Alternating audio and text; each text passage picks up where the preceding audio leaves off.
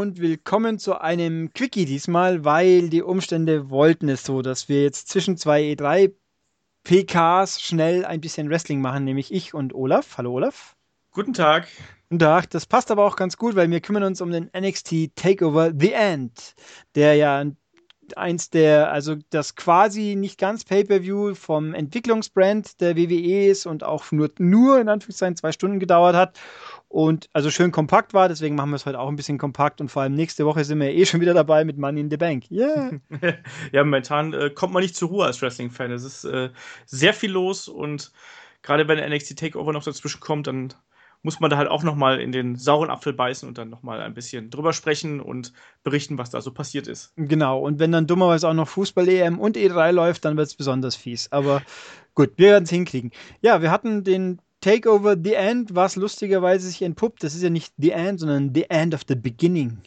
Genau, ja, das ist ja, äh, es gab ja viel Spekulationen im Vorfeld, äh, als der Name The End angekündigt worden ist. Da haben ja sogar schon einige vermutet, oh mein Gott, WWE beendet NXT und raidet das Roster und plündert das Roster und schickt alle NXT-Talente ins Hauptroster, um Raw und SmackDown aufzufüllen. Aber so wird es dann ja nicht kommen, sondern es ist ja im Endeffekt nur, in Anführungsstrichen, das Ende der großen Fehde zwischen Samoa Joe und Finn Bella, die im Hauptkampf in einem Käfig gegeneinander antreten werden. Ja, wobei dann die Frage ist, was das, was ist, das war ja nur das Beginning. Wie geht es denn nach dem Beginning weiter, wenn es nicht diese Fehde ist? Aber war halt Gelall im Endeffekt. Was soll's? Genau. Wir waren, also die ganze Spaß hat fünf Matches nur gehabt, was ja was eigentlich war, erstaunlicherweise zwei Stunden mit nur fünf Matches und dann waren ein, zwei relativ kurze dabei und trotzdem hat es sich nicht zu lang angefühlt. Das ist, da könnte sich der Hauptroaster, respektive der Hauptbrand mal Schn äh, Schnitte von abschneiden, weil da fehlt es leider schon ein bisschen aktuell noch. Und äh, ja, war gut. Ähm, angefangen hat es ja gleich mit dem Debüt. Genau, ähm, da hat der ehemalige El Sombra äh, ist, sein Debüt gefeiert, als ich muss immer nachgucken, wie der Name ist, weil ich bin so, was Spanisch angeht, bin ich ganz äh, furchtbarer Sprachlegastheniker. Und er ist angetreten als Andrade Cien Almas und zwar gegen Ty Dillinger, die Perfect Ten. Und ja, ich, mir ist erstmal aufgefallen, ähm, was für ein merkwürdiges Outfit der äh, gute Almas so anhatte. Also er hat ja so ein bisschen was von ich weiß es gar nicht, so ein bisschen äh, puerto-ricanischer Drogenbaron gehabt mit seinem äh, weißen, weißer Hose, weiße äh, Hosenträger und dann noch der passende Hut samt Feder obendran. Fand ich ein bisschen merkwürdig und äh, ich fand auch die Konstellation etwas komisch, weil ja Ty Dillinger gerade extrem ober beim Full Sail Publikum ist mhm. und unglaublich abgefeiert wird. Es ist ja eigentlich kein so ideales Debüt für einen scheinbar guten, ne, der ja. sofort gegen einen anzutreten, der halt furchtbar, furchtbar beliebt einfach ist. Das fällt ihm, ist ihm schon ein bisschen schwer gefallen, oder? Ja, es ist auch äh, eben, also Ty Dillinger, den ich, ich, ich habe ihn noch nicht allzu oft gesehen, weil irgendwie in der regulären Sendung taucht er ja auch eher nicht, gar nicht so oft auf. Und das letzte Mal hat ihn noch, glaube ich, dann äh, der, der freundliche Dingsens äh, Nakamura verprügeln dürfen, oder täusche ich mich da? Ja, das kann sein, ja. Die ja. sind auf jeden Fall auch mal gegeneinander angetreten, ja. Also, äh, äh, Teil, aber der hat einen Look, der funktioniert, der kann, der ist, der hat ein Moveset, was schön anzusehen ist. Wobei ich jetzt auch lustig finde, Cien heißt ja, wie sie auch mehrfach betont haben, 100.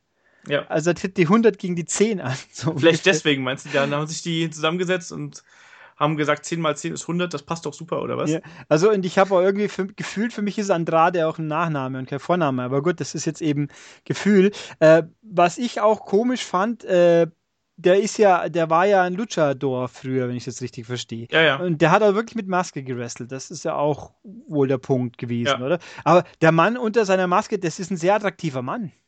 Der, der muss keine Maske aufziehen. Ich meine, wenn man El Rey Mysterio mal ohne Maske gesehen hat, dann versteht man auch vieles. Aber, ähm, aber der, der Andrade, der ist echt, der sieht wirklich richtig gut aus und der konnte auch was. Und ich fand, äh, die Frage ist, die Konstellation war ein bisschen was sie genau bezwecken wollten. Ich hatte halt den Eindruck, äh, es war ordentlich, das Match. Ja, absolut. Äh, das war ein guter Kampf. Äh, in jedem Fall nochmal kurz zum Look von ähm, Almas zurückzukommen. Mhm. Das ist ja auch so ein bisschen traditionbedingt in Mexiko mit den Masken. Ne? Also es kann natürlich durchaus sein, dass er da gesagt hat, so ich will die Traditionen meiner, meiner Väter oder meiner Vorbilder nacheifern und hat aus dem Grund eben die Maske getragen. BWE geht ja inzwischen so ein bisschen davon ab, dass die Wrestler Masken tragen, also mal von den Lucha Dragons abgesehen ähm, gibt das ja nicht mehr so viele Luchadors, die mit Maske kämpfen. ich vermute zum einen, weil es ist ja doch einfacher, Emotionen nach außen zu bringen, wenn man keine Maske trägt. Also zum Beispiel bei Sin Cara habe ich halt immer das Gefühl, da kommt halt einfach nichts an, wenn du, weil du eben das Gesicht nicht siehst und weil du eben nichts verkaufen kannst. Und ich glaube, dass das auch dem Wrestler an sich zugutekommt. Also zum Beispiel Sam, Sami Zayn hatte ja in seiner Zeit vor WWE als El Generico hatte er ja auch eine Maske auf. Und da haben ja dann auch alle gesagt, oh nein, wie kannst denn WWE wagen, dem die Maske abzunehmen? Das war doch er selber. Und jetzt schau dir Sami Zayn heute an. Ähm, kommt halt viel, viel besser rüber. Und deswegen ähm, kann ich das, finde ich die Entscheidung, dass man ähm, ihm die Maske quasi abgenommen hat, dem guten Almas, kann ich nachvollziehen und ich glaube auch, dass das für ihn gerade in den USA halt eben besser ist und als Mexikaner wird er jetzt trotzdem noch weiterhin verkauft, also von daher ja. kein Problem. Ähm, der Kampf an sich, das war, würde ich mal sagen, ein flottes Debüt ähm, mit einer ja, heißen Crowd auf jeden Fall. Die hatten Bock auf beide. Ähm, der Almas hatte ein bisschen Schwierigkeiten gehabt, so ein bisschen Reaktionen zu ziehen, aber hat auf jeden Fall auch sehr athletisch gekämpft und sehr akrobatisch teilweise auch, also mit mehreren Flips und Handständen und ähm, all sowas in der Richtung. Konnte man sich gut anschauen. Ich persönlich fand seinen Finishing Move ein bisschen seltsam. Das war ja dieser ähm, Double Knee Drop in die Ecke. Und für mich sah das ein bisschen komisch aus, weil da hat man halt eben schon gesehen, dass er da nicht wirklich trifft. Und ähm, das hat für mich eher den Anschein von so einer Übergangsattacke gehabt, so ähnlich wie die Cannonballs zum Beispiel von ähm, Kevin Steen, äh, Kevin Owens, Entschuldigung. Ähm, das war jetzt für mich kein typischer Finishing-Move, sondern eher so ein Zwischending. Aber naja, mal sehen. Also man weiß ja nicht so genau, wohin sich das äh, noch entwickelt, aber ansonsten hat mir der Kampf gut gefallen, kann man so machen. Also oder? ich fand, ja, also ich fand, ich fand diese, diese Aktion in der Ecke, irgendwie hat die für, für mich schon einen Impact gehabt, aber sie wirkt halt nicht wie ein Finisher. Ja, genau, das meine ich ja, ja. Also so, da, da, der Teil sah schon aus, haben wir auch gedacht, wenn der mit dem Knie ein bisschen schief kommt, wenn er da reinrennt, dann haut er den Schädel so halb weg. Aber das war, äh, ja, es war ein bisschen abrupt und ein bisschen Ende, aber insgesamt war es ein wirklich, also ich fand ein schöner Auftakt, war relativ kurz hier mit irgendwie fünfeinhalb Minuten oder so. Ja. Aber die gingen halt zack, zack vorbei und waren gut. Ja, das muss ja auch, also ich finde gerade, dass so ein Debüt muss halt auch nicht unbedingt jetzt irgendwie 10 Minuten, Viertelstunde gehen. Das hat bei Shinsuke Nakamura gegen Sami Zayn halt super funktioniert, weil es ja Samis Abschiedsmatch war und Nakamura ohnehin ja gehypt worden ist bis zum geht nicht mehr. Wenn der nur 5 Minuten gekämpft hätte, wäre, glaube ich, die Dallas Crowd ausgerastet. Ähm, aber hier bei so im Prinzip einer etwas kleineren Show und bei einem auch nicht ganz so bekannten Wrestler, sagen wir es mal so, finde ich das absolut ausreichend und ja, kann ich gut mit leben und hat Spaß gemacht. Ja, das war wirklich gut. Auch das nächste Match, das war mein, muss ich sagen, das war wieder mein Lieblingsmatch vom, vom Abend, nämlich das Tag-Titel-Match. American Alpha gegen The Revival. Das, die funktionieren einfach super zusammen, weil sie auch so unterschiedlich sind. Ja, äh, absolut. Ich finde, dass, also mir hat dieser Kampf noch besser gefallen als deren Aufeinandertreffen bei NXT Takeover Dallas. Das war ja so ein bisschen das, der Vergleich. Die sind jetzt ja mehrfach gegeneinander angetreten. Und das war jetzt sozusagen das Finale Aufeinandertreffen. Ich vermute mal, da ist jetzt erstmal die Fehde zwischen den beiden Teams beendet und American Alpha muss sich jetzt einen neuen Gegner suchen, der dann auch im Endeffekt dann ja auch gleich danach kam. Und äh, ich fand, das war ein richtig klasse Tag Team Match. Also mit einem, aber es fing ja im Prinzip an mit einer langen Offensivphase von American Alpha, wo die quasi ihre, ihre Gegner ähm, so ein bisschen durch, durch Wrestling, durch pures Wrestling ähm, ausgetrickst haben und dann anschließend eben sind dann The Revival mit ihrer, mit ihrer Härte und ihrer Körperlichkeit durchgekommen und auch teilweise ein paar miesen Tricks.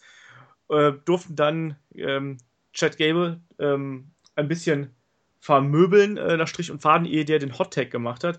Und wie gesagt, klasse Match, klasse Dynamik zwischen den beiden Teams und diesmal auch im Vergleich zum Dallas Takeover Event halt eben auch keine Unsauberkeiten. Ich fand, das war ein ganz sauber geworktes Match und mhm. absolut fantastisch. Also ich fand, was mich ein also bisschen, bisschen auch nur Kleinigkeit irritiert waren, waren diese, diese Synchron-Moves von American Alpha, so cool sie auch ausschauen, die wirken halt ein bisschen, für mein Empfinden, ein bisschen zu künstlich. Okay. Weil, weil sie also zu choreografiert, logisch, sind sie ja logischerweise, aber die, die, die, die wirken nicht so ganz organisch, weil sie eben zu cool aufgesetzt sind. Also nicht, dass es stört, aber nachdem da zwei Reaktionen hintereinander kamen, da denken sie sich schon auch, da dachte ich mir jetzt, das war ein bisschen viel und ich habe, also ich finde, bin positiv überrascht. Ich hätte äh, im Sinne von, ich hätte gerne weiter American Alpha als, als Titelträger, aber dass sie tatsächlich die verlieren lassen, das war eine Überraschung für mich. Absolut, ja, das hat mich auch sehr überrascht. Und das, das hat es auch ehrlich gesagt hier ausgemacht, dass ich in diesem Kampf mehr drin war als in dem davor, also als bei dem beim Dallas Takeover, weil beim Dallas Takeover war mir total klar, dass American Alpha das Ding gewinnen würden und mit dem Titel nach Hause gehen würden. Jetzt diesmal war es eben so, da wusste ich gar nicht genau, was ich erwarten sollte. Hab zwar erwartet, dass American Alpha das Ding irgendwie behalten, aber ich fand es auch total geil, dass sie am Ende dann den wieder abgegeben haben. Also, das war für mich eine große Überraschung und hat den Kampf eigentlich noch spannender gemacht. Ja, also was, also war wirklich richtig gut. Das war jetzt, das ist die Frage, holen sie es jetzt hoch in den Main Roaster? Äh, nee, tun sie ja offensichtlich nicht.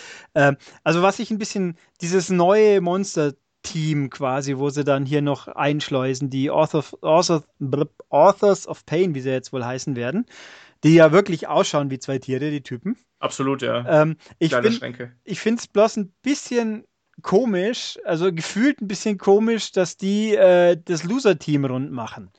Was habe ich denn davon, als neues Team die Verlierer quasi zu plätten?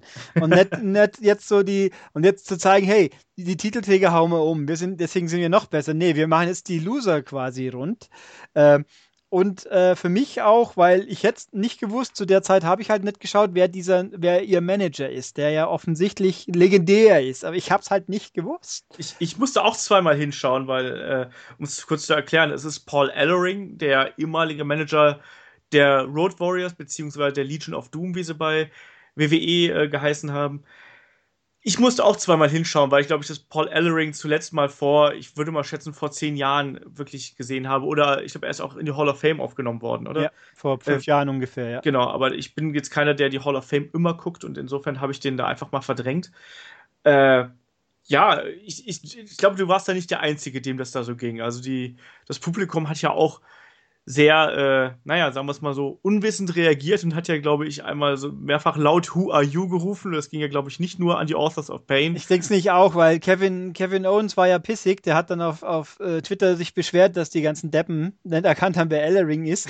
und dann hieß es eigentlich, nee, die haben ja eigentlich die anderen zwei gemeint. Aber ich glaube schon auch, also bloß weil die Crowd jetzt äh, in Full Sale, weil sie Wrestling-Fans sind, deswegen kennt sich da auch nicht jeder aus, was vor 15 Jahren war. Ich habe die Legion of Doom, Road Warriors, die kenne ich schon noch, aber mir war nicht bewusst, dass die einen Manager hatten. Zu den Zeiten, wo ich sie gesehen habe, da, war's, da war er also mir nicht bewusst. Ich habe keine Ahnung, wieso und weshalb. Aber, und was dann auch, der Mann ist ja jetzt offensichtlich 15 Jahre älter, aber der sieht total knackfrisch aus mit seinen, der sieht aus wie Kane von, von Command Conquer mehr oder weniger. Das, das stimmt, ja. Also schon, der wird was auch so 60 rum sein, aber der sieht echt gut der aus. Ja, der war ja auch ein äh, Bodybuilder und Weightlifter, glaube ich, in seiner, mhm. in seiner Vergangenheit. Der sah schon immer aus wie ein Biest. Also, ich meine, der hat auch diverse, diverse Kämpfe bestritten, war tatsächlich bei WWE jetzt nicht so mega prominent eingesetzt.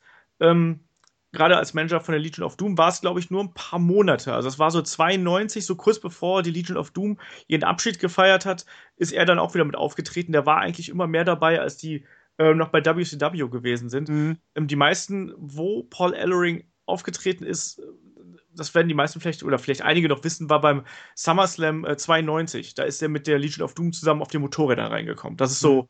Und bei WrestleMania 8, da hat er ne, beim Interview ähm, mitgemacht. Aber ansonsten ist er bei WWE jetzt nicht sehr groß in Erscheinung getreten, sagen wir so. Ich bin mir gerade nicht ganz sicher. War der nicht auch mal ähm, Manager der Disciples of Apocalypse? Ja, habe ich, ich habe nachgelesen auch. Ja, hat er auch gemacht, nicht allzu lange, weil sie dann auch gemerkt haben, dass, weil er war ja auch im echten Leben der Manager von Animal und Hawk. Ja. Und dann, dass das, dass er gegen die managen, dass es für alle Beteiligten nicht, sich nicht gut angefühlt hat und deswegen ist er dann quasi wieder zurückgekommen. Ähm, ja, also ich finde die Logik, wieso der jetzt die, Desi die Authors of Pain managt, ist, also ist schlüssig, aber halt schon auch irgendwie kurios. Fühlt sich ja, an. es ist ein bisschen an den Haaren herbeigezogen natürlich. Man muss jetzt mal abwarten, wohin das führt. Mhm. Ähm, ich finde es, grundsätzlich ist es natürlich immer eine gute Methode, ein neues Zerstörer-Take-Team irgendwie einzuführen, indem du einfach mal das Top-Babyface-Team einfach weghaust. Auf der anderen Seite ist dein Einwand vollkommen berechtigt. Also jetzt, wenn ich drüber nachdenke, macht es natürlich keinen Sinn, die Verlierer äh, da wegzuhauen. Eigentlich hätten sie eigentlich beide Teams weghauen müssen oder halt eben die Champions. Ja. ja. vor allem, wenn man ja, vorgreifend liest, der, der Feud wird offensichtlich auf American Alpha gesetzt. Das war nicht bloß ein Statement, sondern es wird ein richtiger Feud scheinbar. Aber gut, wenn sie meinen, gucken wir halt mal. Und äh, was jetzt dann Revival, gegen wen die gehen als nächstes, da fällt mir jetzt eigentlich gar keine offensichtliche Option ein, die Hype Bros. Ich, ich, das, das hoffe ich nicht. Nee, ich glaube es nicht. Ähm, Champa und Gargano sind, glaube ich, die nächsten Ach, Kandidaten in der stimmt, Reihe. Stimmt, die hatten sie schon mal. Da finde ich auch kurios, dass die sind ja gar nicht Vollzeit äh, äh NXT, aber sind doch ganz groß dabei, weil irgendwie, was habe ich glaube, Gargano gegen Cody Rhodes irgendwo. Ja, ja, der Jumper gegen Cody Rhodes. Oder Jumper, ja. Also ist schon überraschend, aber gut, mal gucken. Die können, wobei die sind sich, stilistisch gehen die ja auch ein bisschen mehr in Richtung Revival, habe ich den Eindruck. Also die ähneln sich irgendwo ein bisschen. Ja, Champa geht halt eher so in die Richtung. Champa ist ja so ein bisschen der, der Heavy-Hitter in, der, mhm. in dieser Combo. Gargano ist eher der Techniker, High-Flying-Typ eigentlich. Also der ist jetzt schon so ein bisschen nicht, nicht, nicht ganz High-Flying, aber eben dann doch schon etwas riskantere Manöver und halt eben ein, ein guter Wrestler einfach. Aber ähm, ich bin halt mal gespannt, wohin man mit dieser Kombination will. Also ich finde, Gargano und Champa ist für mich kein homogenes Tag-Team, sondern es sind für mich zwei Einzelwrestler, die sie in Tag-Team gestopft haben, weil man aktuell mit denen nicht genau weiß, wo man hin soll. Ja. Die funktionieren zwar als Team ganz gut, aber bin ich jetzt nicht davon überzeugt, dass die als Team funktionieren, sagen wir es mal so, zumindest nicht dauerhaft. Ich würde die lieber als Einzelwrestler sehen. Gerade einen äh, Tommaso Ciampa, von dem halte ich extrem viel, weil ich finde, er hat auch einen sehr guten Look in meinen Augen. Mhm. Und, ähm, strahlt halt was aus. Und ich glaube, der hat auch vom Körperbau her das, das, das Zeug dafür, dass der längere Zeit bei WWE auch, auch von mir im Hauptroster irgendwie erfolgreich sein ja. kann. Haben sie nicht irgendwie Blake und Murphy haben es doch jetzt semi gesplittet auch? Oder genau, Murphy ist weg, oder? Ist er nicht verletzt? Ich, ich weiß es nicht. Das könnte nicht, das wäre eine Erklärung, schätze ich. Also ich habe es nicht so sehr verfolgt, nur dass sie jetzt die Alexa als Solo-Person pushen. Genau. Offensichtlich. Also hast du eigentlich mitbekommen, es gab eine neue Breaking Ground-Folge nach nach äh, Takeover. Ach echt? Nee, habe ich nicht. Ja, die ist echt, da geht es dann so um das WrestleMania Weekend der ganzen Leute aus Breaking Ground. Sehr, sehr gut. Leider ah, nicht okay. mit William Shatner als Sprechender, sehr, aber sonst sehr, sehr interessant, war echt gut, lohnt sich. Also kann ich nur empfehlen. Breaking Ground an sich war ja super. Und da wird's, das war echt eine gute, gute Fortsetzung. Das ist ein One-Off scheinbar, der dann halt damit aufhört, wo sie die ganzen Leute hoch ein Call-up machen, so ungefähr. Okay. Wo dann auch gesagt wird, Carmella bleibt übrigens und deswegen, aber es war echt interessant. Aber gut. Nee, also mal gucken, wie es mit den Tech-Teams hingeht. Äh, das nächste Match waren dann zwei große Namen und ich muss sagen, ich fand das Match. Also ich bin ja nach wie vor Austin Aries gibt mir nicht die Welt und Shinsuke Nakamura gibt mir auch nicht die Welt, aber die zwei in der Kombination haben für mich erstaunlich gut funktioniert. Ja, absolut. Ähm, ich fand auch, also ich bin ja absoluter bekennender Nakamura-Fan. Das ist ja, sollte ja inzwischen hinlänglich bekannt sein. Und Austin Aries hatte mich halt auch, als er aufgetaucht ist äh, bei NXT, jetzt nicht so super überzeugt. Hat natürlich auch mit Baron Corbin einen Gegner gehabt, der jetzt nicht unbedingt die Fünf-Sterne-Matches abliefern kann, sondern eher durch seine körperliche Präsenz und sein Charisma ja glänzt. Ähm, ich fand den Aufbau der Fehde ehrlich gesagt ganz gut, dass erst Ares gesagt hat, so ja, wir sind ja im Prinzip beide fast zeitgleich hier aufgetaucht, aber irgendwie gucken sie alle nur auf dich und ich will auch ein bisschen Spotlight haben. Ne? Und dann dieser mhm. Kampf, da fand ich, äh, dass, also ich muss auch sagen, dass, dass der mir überraschend gut gefallen hat, weil ich habe nicht geglaubt, dass die beiden so gut miteinander funktionieren. Aber letztlich war es dann doch so, dass ja Austin Aries überraschend großen Teil dominiert hat und auch die Beine von ähm, Nakamura die ganze Zeit bearbeitet hat und dadurch die Geschwindigkeit so ein bisschen rausgenommen hat, ehe er dann am Ende ja den entscheidenden Fehler gemacht hat. Da hat er dann ja mit einem Dive unter dem äh, mittleren Seil hat er verfehlt und ist dann in die Guardrail geflogen. Das war im Prinzip das An der Anfang vom Ende und ähm, hat dann den, den äh, Finishing Stretch für Nakamura eingeleitet. Aber ansonsten, ich kann auch nicht meckern. Ich fand es äh, trotz der, ich glaube, über 17 Minuten mhm war es echt ein, ein, schöner Kampf mit einer guten Psychologie dahinter und einer guten Dynamik. Also auch äh, nicht ganz so schnell, wie es äh, Nakamura gegen Zane war, aber so insgesamt ein schöner Kampf. Ähm, nicht unbedingt mein liebster Nakamura-Kampf, den ich in meinem Leben gesehen habe, aber durchaus guter Kampf. Also mir hat eben auch sehr gut gefallen, dass eben jetzt der, der Ares sehr viel tun durfte, dass der viel dass der quasi ein Rezept auf Nakamura hatte lange Zeit. Genau, ja. Und äh, auch nicht so, ich meine, so sehr ich Sami Zayn auch mag, aber der war mal zu viel Opfer in seinem Kampf. Auch wieder so, ich leide die ganze Zeit ganz furchtbar und ich leide und das kann ich am besten, deswegen leide ich noch ein bisschen mehr. Das ist halt einfach so. Ähm, und diese gegenseitigen Jobs bin ich auch kein großer Fan von. Also da, da war mir das hier schon lieber, dass der Aris so relativ aggressiv kam und auch diese, die Attitüde, der, der, der, der Typ da mit seinem Gehampel und seinem Rumgezappel beim Einmarsch und diesem ja. Gepose, was ja auch, was halt so, so schräg wirkt, das fand ich auch sehr lustig. Also es war sehr gut, nur halt eben der Schluss wieder. Da hat schon dieses Schlachtross, das sich voll auskennt und macht dann so einen High-Risk-Move, wo abzusehen ist, dass es schief gehen muss. Und dann geht es natürlich schief. Das ist, äh, das fand ich ein bisschen schade. Aber dass er verliert, war abzusehen, aber es war, also es war ein gutes Match auch.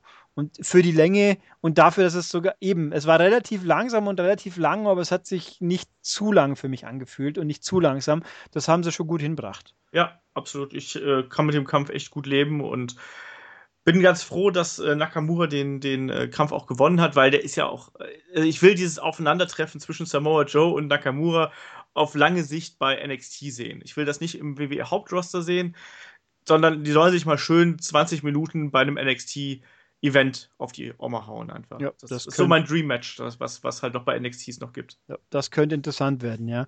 Dann hatten wir das nächste war dann Asuka gegen Nia Jax ja. und das war, würde ich sagen, auch erstaunlich gut. Ja, also die äh, beide Damen sind ja eigentlich bekannt dafür, dass sie gute Matches äh, abliefern können. Äh, Gerade Asuka in meinen Augen die talentierteste Dame im äh, NXT-Roster, die sie aktuell haben. Naja, Jax finde ich hat auch extrem an sich gearbeitet. Die hat ja zum Beispiel im Kampf gegen, gegen Bailey, der hat mir zum Beispiel schon sehr, sehr gut gefallen. Und jetzt in den letzten Wochen hat man sie ja so zur Zerstörerin aufgebaut, um es mal so auszudrücken. Die hat ja wirklich auch Bailey ja nicht nur besiegt, sondern wie sie so schön gedacht, gesagt hat, zerbrochen oder gebrochen, je nachdem, mhm. wie man es übersetzen will. Ähm, und deswegen, diese, diese Aufeinandertreffen musste kommen zwischen der kleinen, agilen Asuka und der äh, mächtigen und äh, starken Nia Jax. Und entsprechend war der Kampf halt eben auch. Also Nia Jax, die die ganze Zeit ähm, Asuka overpowered hat und immer mit ihren Kraftaktionen dagegen gesetzt hat und Asuka, die dann eben mit, mit ihrer Härte und ihrer Geschwindigkeit dagegen gehalten hat. Ich hatte da nix, nicht viel dran auszusetzen und kann auch sehr gut mit dem mit der Siegerin Asuka leben. Also für mich ist das auch eindeutig die aktuelle Titelträgerin und die soll den auch noch ein bisschen behalten, den Titel. Ja, also ich finde, äh, ich finde, dass hier mal die Rollen gut eingesetzt werden, weil die Nia Jax, die ist halt einfach doppelt so viel wie die anderen alle. Ja. Es ist einfach irgendwie immer komisch, wenn so eine kleine, agil, agil klein Frau so, so, ein, so ein Monster quasi rund macht, die einfach viel mehr ist. Die muss sich einfach bloß fallen lassen und zerquetscht die andere dann quasi, wenn sie drauf fällt. Ähm, äh, und hier die Asuka mit ihren Moves, mit ihrem komischen Hüftbump, äh, der, der eigentlich für mich immer komisch ausschaut, die prallt an der halt mehr oder weniger ab. Und das wirkt halt viel, äh, es wirkt halt glaubwürdiger, sage ich jetzt einfach mal. Und ähm, das fand ich schon echt gut. Also die, die Power Moves haben da super gepasst. Nur, äh, was mich auch hier wieder, ich habe mit den Enden wie so oft hier ein bisschen das Problem. Nicht unbedingt, wer gewonnen hat, aber wie es wieder ablief. Da äh, da gewinnt die Asuka so mehr oder weniger die Überhand und dann, dann hat aber die Naya lässt nur diesen riesen Röhrer raus und dann kriegt sie aber gleich eins in die Fresse und ist K.O. Ja. Da, wieso rührt sie da an der Stelle so? Ah, so da, das ist so ein bisschen, ich finde, das war so eine schöne Anspielung auf ähm, diesen japanischen Fighting Spirit. Das heißt, so viel wie jetzt, gib mir noch mehr, gib mir noch mehr, aber dann, es ist halt nur noch ein letztes Aufbäumen, weißt du, bevor man dann das Zeitliche segnet irgendwie. Also, es hatte so ein bisschen die Anspielung auf japanisches Wrestling ich fand das okay. Ich war aber auch überrascht, dass der Kampf dann vorbei war. Ich habe gedacht, dass Asuka da noch mehr nachlegen müsste. Ja, so vor allem, vor allem, weil eben die Naya kurz vorher nur die Powerbomb hinsetzt. Also wenn die Naya so, so ein zierliches Mädel powerbombt, das wirkt halt auch gleich nochmal so richtig wumpf. Ja. Das, das hat halt einfach ja, Druck dahinter. Und dann war es aber quasi gleich vorbei, weil sich die Asuka doch da also schüttelt ab und macht sie rund. Also ein bisschen da hätten sie vielleicht nur zwei, ein, zwei Minuten drauflegen sollen, damit es nicht ganz so schnell ging. Aber sonst war das trotzdem ein sehr anschaubares Match. Ja. Auch da bin ich mal gespannt, wie es jetzt weitergeht, weil äh, Naya ist jetzt dann quasi wieder außen vor. Bailey ist ja noch verletzt. Offiziell wohl. Wer kommt, wer ruckt denn dann nach? Die Alexa oder die. Äh, wen haben, es gibt ja auch gar nicht so viele, die man jetzt faktisch aktuell kennt. Eben, ja, das, also die müssen jetzt im Prinzip erstmal wieder komplett neu aufbauen ähm, um einen neuen Number One Contender da irgendwie rauszuholen. Weil, wie gesagt, wir haben noch Bailey und dann war es das aber auch. Carmella vielleicht ja. noch. Carmella ähm, rennt noch rum, aber die ist ja auch mit äh, im, im Contender-Match rund gemacht worden. Es gab ja ein Dark-Match auch noch, wo ich jetzt die Namen vergessen habe. Das habe ich auch hinten nachgelesen.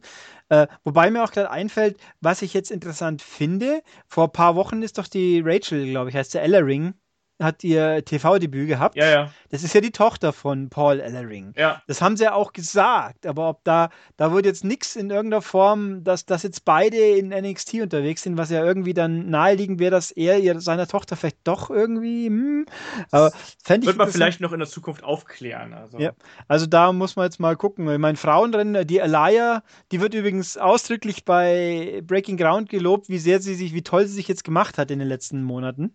Okay. Die, ich habe die in einem TV-Match gesehen, wo sie auch so mehr heelisch aufgetreten ist. Das war auch ganz ordentlich. Aber die ist also auch da, aber im Fernsehen sieht man ein bisschen wenig. Ich meine, gut, eine Stunde in der Woche ist halt auch nicht viel. Aber wenn man halt sonst, wenn man gar keine mehr da hat, weil mir die Dana wegbefördert hat, dann die Eva Marie rennt auch nicht mehr rum. Und, äh, und die Dinge, die Emma kann ja auch nicht mehr rumrennen aktuell, ist natürlich das Dumme. Äh, ja. Alles ein bisschen komisch, aber na gut, dann gab es das Interview mit William Regal, was auch irgendwie, auch da haben sie es, ich glaube, zu sehr darauf gehofft, dass die Leute automatisch wissen, wer Bobby Roode ist. Mhm. Da haben sie, das hat, das hat ja in Dallas, hat das ja total gut funktioniert. Da ja. sind die Leute ja drauf abgegangen, aber offensichtlich ist Bobby Roode in uh, Full Sail, in der Full Sail University jetzt nicht so die große Nummer. Und ich fand das Segment auch ein bisschen merkwürdig, weißt du, dann schleicht ja. da auf einmal der so rein zufällig hinten rum und dann muss William Regal weg, weil er das, weil er irgendwelche noch Verhandlungen führen muss und so. Mein Gott, also wir sind ja noch auch alle nicht von vorgestern. Also wenn der ja. da schon in Dallas dabei ist, dann wird er auch jetzt irgendwie schon einen Vertrag unterschrieben haben. Ja, ne? wobei also. Eric Young hat, glaube ich, noch keinen Vertrag, hieß es doch. Der hat zwar das Match gemacht, aber das war so, so One-Off-Deal, aber noch nichts Fixes. Aber wobei Bobby Roode hat mir jetzt gelesen, der ist ja jetzt gerade in England mit unterwegs und der ist ja jetzt da schon drin. Genau, der scheint jetzt da fest mit an Bord zu sein. Was übrigens für mich auch dafür spricht, dass ein paar Leute jetzt langsam den Sprung nach oben schaffen. Also, mhm. weil die holen jetzt andere Leute nach, einfach um da ein bisschen aufzufüllen. Und so jemand wie Bobby Root ist ja auch jemand, der das Roster ein bisschen anführen kann, weil es ein erfahrener, ja. ein erfahrener Mann, der vielleicht auch noch anderes Talent hochziehen kann, sozusagen, und denen auch glaubwürdige Matches und glaubwürdige Siege ähm, schenken, präsentieren ja. kann. Also ich überlege gerade, wann hat man Neville gesehen? Der war im Match, glaube ich. Das war mal eine Einblendung während des Matches, oder?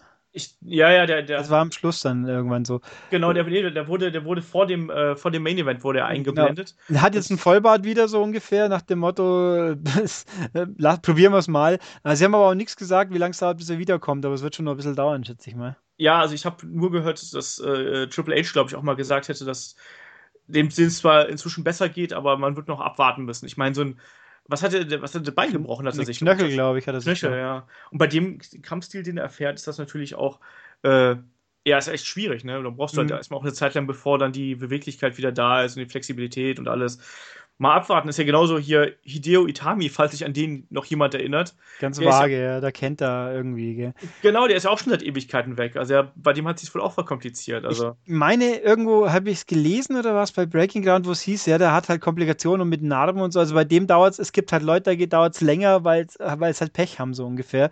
Ich meine, das Rollins ging ja verhältnismäßig schnell für das, was er hatte. Ja. Immer, und John Cena muss man, weiß man es ja, der ist, der ist ja nicht normal, so ungefähr.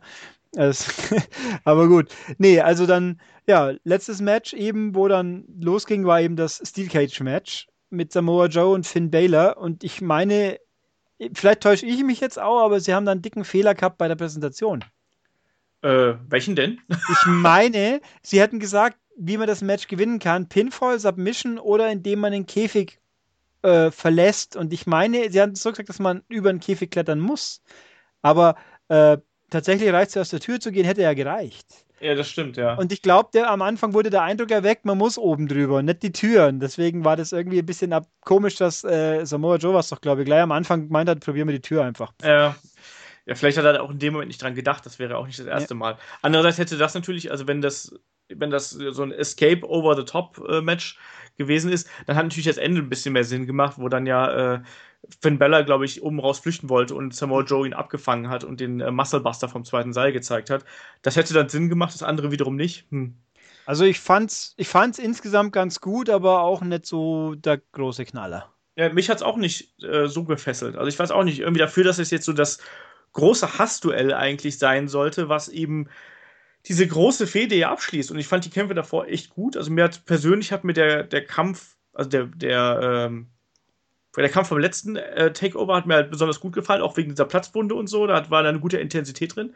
Und das hat mir vielleicht auch so ein bisschen gefehlt in diesem Kampf. Also es hat irgendwie dieses Wilde und Ungestüme, was man eben gerade im, äh, im letzten Aufeinandertreffen, was wir gesehen haben, was das so ausgemacht hat, das war irgendwie nicht mehr da, sondern ich fand, das war ein relativ, naja, sagen wir es mal so, gut durchkalkulierter, harter und sauber durchgeführter Kampf, aber es war für mich jetzt nichts Besonderes dabei. Hm. Ja, ich habe mit, ich habe immer so viele Käfig-Matches direkt im Kopf. Äh, es gibt doch auch Käfige, die nicht auf dem Ring-Apron aufsitzen, oder? Oder das ist dann der Hell in a Cell also bei WWE sind sie me meines Wissens nach immer so konzipiert, dass die ähm, auf dem Apron quasi auf, aufliegen. Außer mhm. dem Hell in Cell, bei der ja komplett ja. drüber geht. Und dem Elimination Shaver. Weil das war eben so, da, dann haben die halt gar keinen Spielraum außerhalb vom, äh, vom Ring und auch natürlich die Kamera muss auch durch, durch die Maschen durchfilmen, was jetzt auch nicht so unbedingt äh, perfektes Bild ergibt. Aber das fand ich übrigens sowieso total nervig. Also ich fand, das ist bei anderen WWE-Sendungen war das besser. Ich weiß nicht, ob die da einen anderen Zaun hatten, also sprich einen anderen Käfig hatten. Mhm. Äh, ich finde, man hat extrem schlecht gesehen durch den Käfig. Also von, vom Kamerabild her. Also ich weiß nicht genau, wie das in der Halle war, aber ich hatte ständig das Gefühl, dass ich, gerade wenn die Kamera auf die Totale gegangen ist, hast du ja kaum noch was erkannt eigentlich. Ja, es war also ungewöhnlich. Es hat abgelenkt, das kann man guten Gewissens sagen. Ich frage mich gerade, war das der Käfig von Ambrose und, und Jericho mit den Reißzwecken? Das war auch so ein Käfig, oder? Ja, die benutzen ja im Prinzip nur noch diesen ähm, Maschendrahtzaun-Käfig. mhm. ähm, ich, weiß, ich weiß nicht, ob es derselbe ist, weil ich habe die Vermutung, dass der NXT-Ring ein bisschen kleiner ist als der WWE-Ring. Aber mhm. wei weiß ich jetzt nicht genau. Also hat anders gewirkt, glaube ich. Auch oben der Rand war, glaube ich, ein bisschen äh, massiver. Aber das ist auch so eine Geschichte. Ja, also das Match war okay. Der Schluss war natürlich okay, dass Joe quasi jetzt äh, hier sich durchsetzt. Ja, und kann ich auch absolut mit leben. Wobei ich auch ein bisschen komisch finde, äh, dass irgendwie, das ist das erste Steel Cage Match von Finn Baylor überhaupt. Haben sie doch mehrfach gesagt, dass sich ja. jetzt jemand, der so der so internationaler Superstar ist, irgendwo Japan war, aber noch nie ein Käfig-Match gehabt hat. Das finde ich ein bisschen kurios, wenn es denn stimmen sollte. Aber mutmaßlich stimmt's, weil es sonst wohl nicht so äh, offensiv in die, in die Welt gesetzt hätten, weil man es ja sonst sofort widerlegen könnte. Aber ja, es hat ja auch nicht jede, nicht jede äh, Wrestling-Liga hat einen Käfig. Also das muss man auch, das sind ja auch unheimliche Aufwendungen und so. Die, gerade diese kleineren Ligen haben jetzt ja auch nicht die Möglichkeit, dann häufig den, den, der Käfig wird ja häufig auf diesen einen Ring gebaut, den man hat. Mhm. Und so. Ich weiß halt, dass das zum Beispiel damals bei, äh, bei der WXW ein Riesending war, weil die haben sich dann ähm, von dem Käfigbauer von CZW, haben die sich einen Käfig bauen lassen. Und dann haben sie aber einen neuen Ring gekauft und der Käfig hat dann auf einmal nicht mehr auf den größeren Ring gepasst. Das heißt, jedes Mal, wenn ein Käfigmatch anstand, dann musste im Prinzip wieder den alten, den kleineren Ring nehmen, damit der Käfig wieder gepasst hat.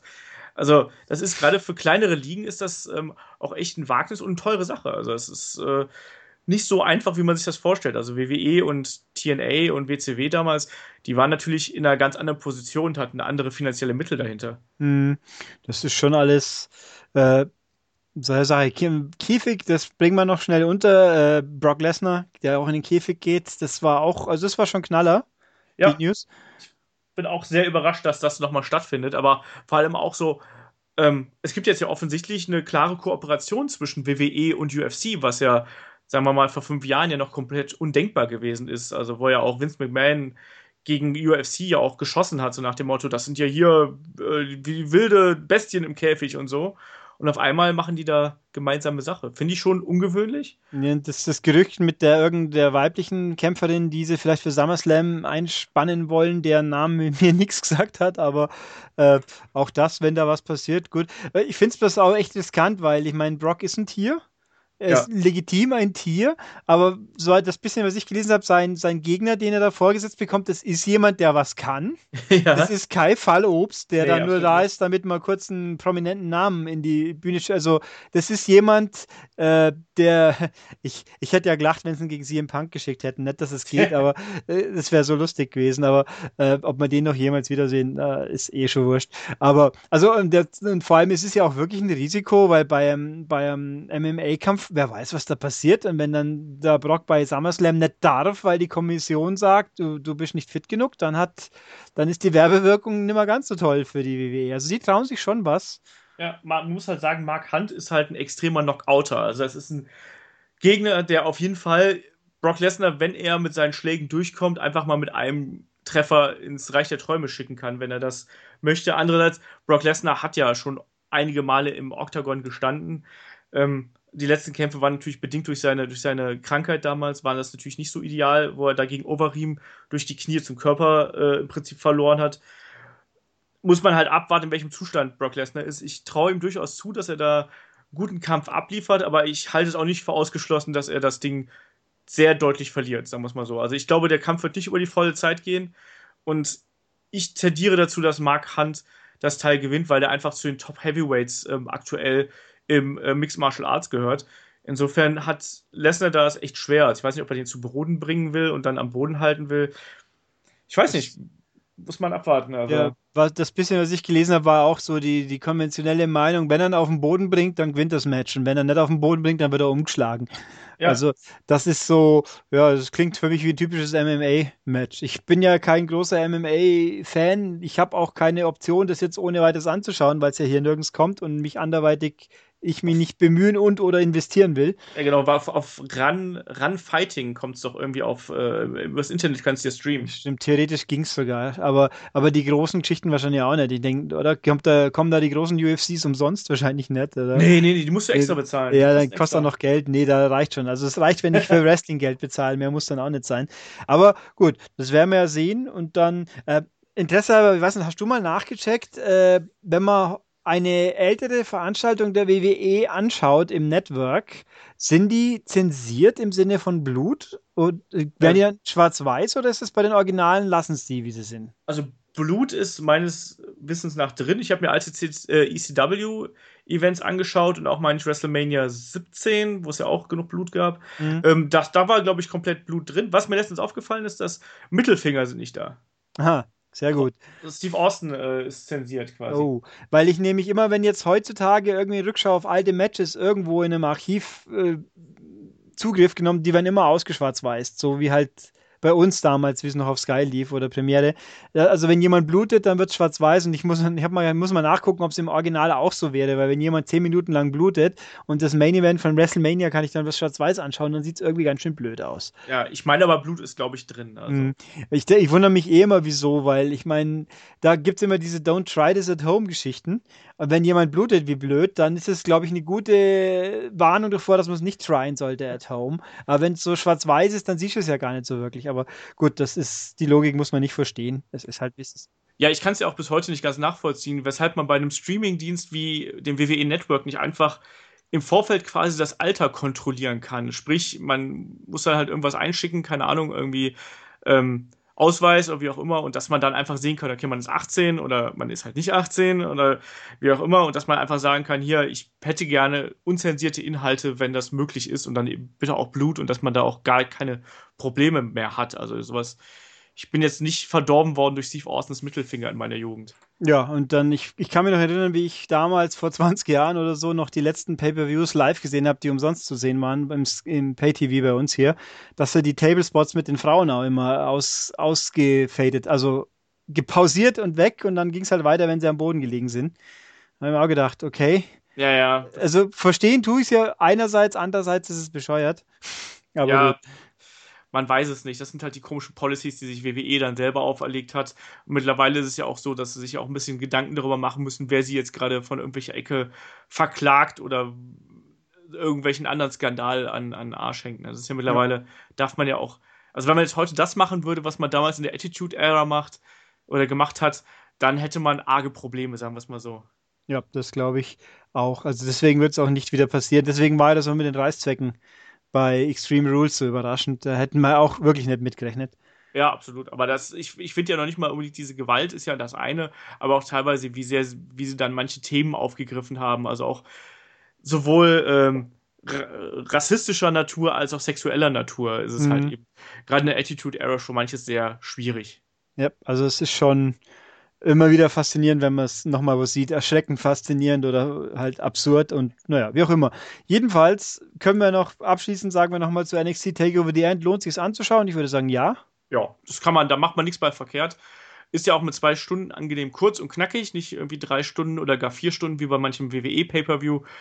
Kann man sich geben. Da war jetzt kein Kampf dabei, der irgendwie, wie man so schön sagt, ein Stinker gewesen wäre. Die waren alle gut anzuschauen.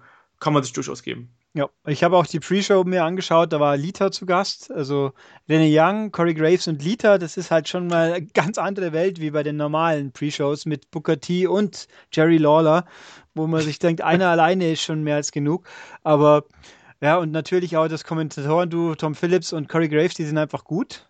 Ja. Vor allem, weil halt auch Corey Graves zwar tendenziell ein bisschen Heal ist, aber halt einfach nett, einfach, wer böse ist, ist gut, automatisch und basta, was halt JBL gerade so abzieht, das ist wie langweilig. Aber na gut, mal gucken, wo er hinkommt, wenn der Brandsplit ist und ob er hinkommt irgendwo. Ja. Und was dann mit NXT passiert. Aber also hat sich gelohnt, die zwei Stunden. Ja. Kann man auf jeden Fall sagen. Und jetzt werden wir mal schauen, was mit der ersten Liga passiert dieses Wochenende. Und da hören wir uns dann quasi nächste Woche gleich wieder. Genau, da geht es dann weiter mit äh, Money in the Bank. Und dann und mal da, sehen, wer den, wer den Koffer holt. Ja, und wer den Titel holt und was äh, Cena und Styles miteinander anstellen. Und also ich kann mir viele reizvolle Sachen vorstellen oder auch wieder viele große Enttäuschungen. Alles, alles möglich. Aber gut, gucken wir mal. Deswegen, ich danke dir wie immer, Olaf. Gerne, gerne. Und dann hören wir uns nächste Woche. Die Verabschiedung mit den ganzen Hinweisen spare ich mir, weil die Woche gibt es so viele Podcasts, da kriegen die Leute das schon auch mit. Absolut. Und, und ach so, genau. Olafs Podcast ist headlock.de, das sollte ich auch nochmal auf jeden Fall dazu sagen. Und sonst hören wir uns, wie gesagt, in Sachen Wrestling nächste Woche wieder. Bis dann.